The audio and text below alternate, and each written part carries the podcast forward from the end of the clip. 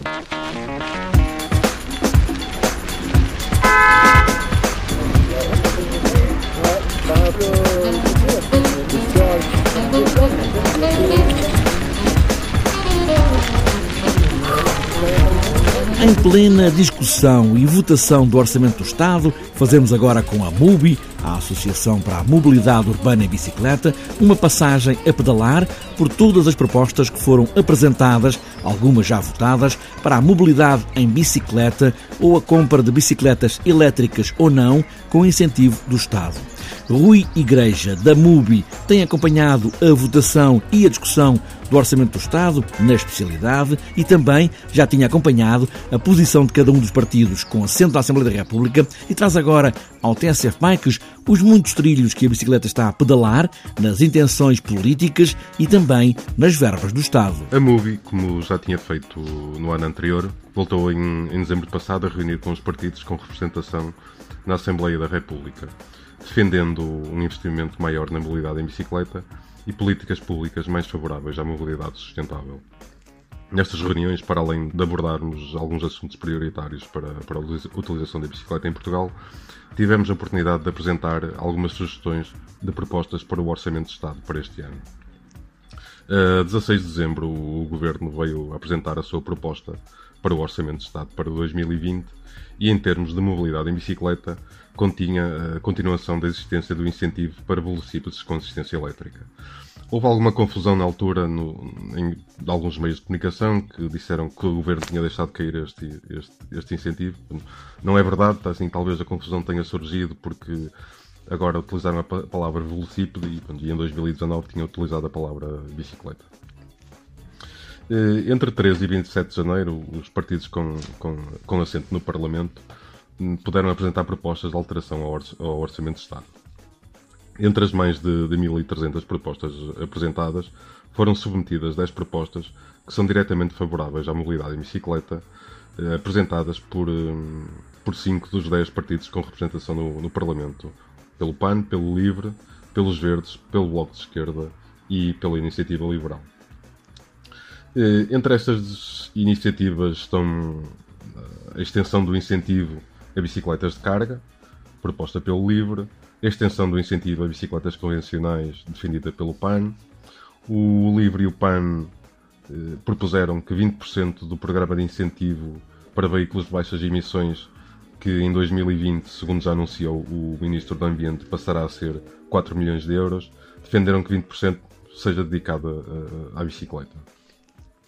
O LIVRE defendeu ainda a criação de um programa nacional de incentivos fiscais ou, financeiros às deslocações pendulares casa trabalho em bicicleta, ou seja, seria, onde em vez de um incentivo à aquisição, seria um incentivo à utilização da bicicleta.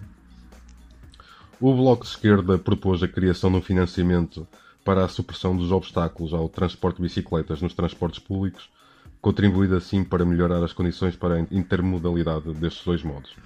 Os verdes, como já tinham proposto, pelo menos em dois anos anteriores, voltaram a, a defender a redução do IVA eh, das bicicletas dos, dos presentes 23% para 13%. Houve, além dessas, houve quatro propostas que, em termos de dedução de, de IRS e IRC com despesas com bicicletas.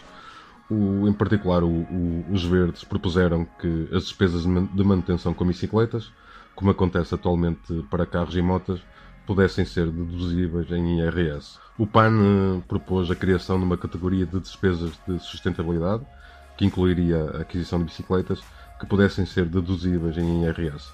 Eh, o PAN propôs, eh, à semelhança dessa, um, um, uma outra medida, mas em termos de IRC. A iniciativa liberal defendeu que, que, que as empresas, para além de poderem deduzir em IRC as despesas com espaços de, com espaços de transportes públicos dos seus trabalhadores pudessem incluir outras despesas com outras soluções e infraestruturas para a mobilidade sustentável. As votações destas propostas, eh, no âmbito da discussão na especialidade do Orçamento de Estado, estão a decorrer esta semana. É curioso referir que a Comissão de, de Orçamento e Finanças, que, que, é quem gera e, e estas coisas, criou este ano um microguião de votação específico, eh, agrupando as propostas exclusivas para, para a bicicleta. Isto, de certa maneira, mostra que, que a mobilidade em bicicleta tem já um, um espaço próprio na discussão política nacional. Das votações que tiveram lugar, sabemos já que, que como proposto pelo Governo, o incentivo a velocípedes com assistência elétrica manter-se-á que a proposta do PAN de extensão do incentivo a bicicletas convencionais foi aprovada e que a proposta do Bloco de Esquerda da criação de um plano para a intermodalidade bicicleta de transportes públicos também foi aprovada. Eh, é normal as pessoas eh, estarem muito curiosas acerca de, de quanto será o valor do incentivo a cada bicicleta convencional ou elétrica, qual será o número de unidades eh, abrangida isso, isso neste momento não sabemos. Tal como aconteceu em anos anteriores, caberá ao Ministério do Ambiente definir quais são os termos do programa. Isso deverá acontecer daqui a um ou dois meses e só aí é que, é que saberemos todos esses detalhes. Gostava ainda de, de referir, pronto, já, já, fora do âmbito do, do, Orçamento do Estado Nacional, que, que o Governo dos Açores eh, criou recentemente um quadro legal que permite eh, a atribuição de incentivos regionais a, a bicicletas elétricas. E segundo declarações públicas de, de, membros do governo, parece que existe a, a intenção de que este incentivo regional eh, nos Açores exista já, já em 2020. Muita semelhança, na Madeira foi aprovado também há algumas semanas o Orçamento Regional para 2020, que contempla um programa de incentivo a veículos de, de baixas dimensões no orçamento da Madeira não é claro se incluirá bicicletas ou não, mas depois da Movi ter sabido disto e ter contactado o, Governo Regional da Madeira, houve declarações posteriores que dão a entender que, que existe pelo menos a vontade política de na Madeira também haver incentivos regionais às bicicletas elétricas.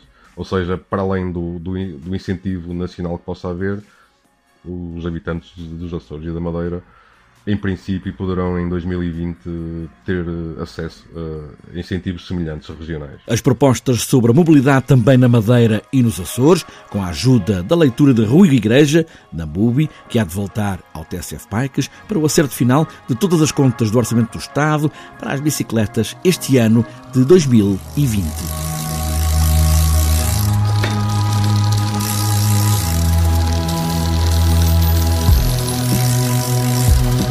A 46 Volta ao Algarve foi apresentada esta semana no Algarve, já o pelotão pronto e com o patrocinador oficial. Delmino Pereira, presidente da Federação Portuguesa de Ciclismo, fala neste arranque de época do ciclismo nacional, mas também mundial e também no ciclismo para todos, que é a festa que se transformou a volta ao Algarve. É um evento uh, âncora do nosso ciclismo que lança a época, tanto em Portugal como a nível mundial, porque normalmente é que também se tem vindo a revelar grandes corredores na volta ao Algarve. E, o ano passado foi o Pogochar, vamos agora ver quem vai ser este ano a grande figura.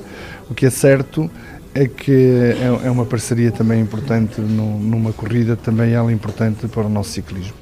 A Volta ao Algarve não é só esse início da época, mas também público na estrada, que é uma festa, mas também público dentro da estrada, porque o Grão Fundo traz muita gente a participar nesta Volta ao Algarve. É, segue uma tendência internacional que é uh, conjugar num grande evento de grande importância internacional, de grande interesse esportivo, outras atividades físicas que no fundo temos um novo perfil de adeptos que são os, os, os adeptos que gostam de fazer ciclismo. E então os granfundos, outras atividades paralelas, como o passeio da família e outras atividades que vamos organizar, têm como principal objetivo valorizar a volta e, e acrescentar valor à volta e trazer o ideal daquilo que nós consideramos que é o novo ciclismo. Delmino Pereira, presidente da Federação Portuguesa de Ciclismo, a 46ª Volta ao Algarve está marcada de 19 a 23 de fevereiro.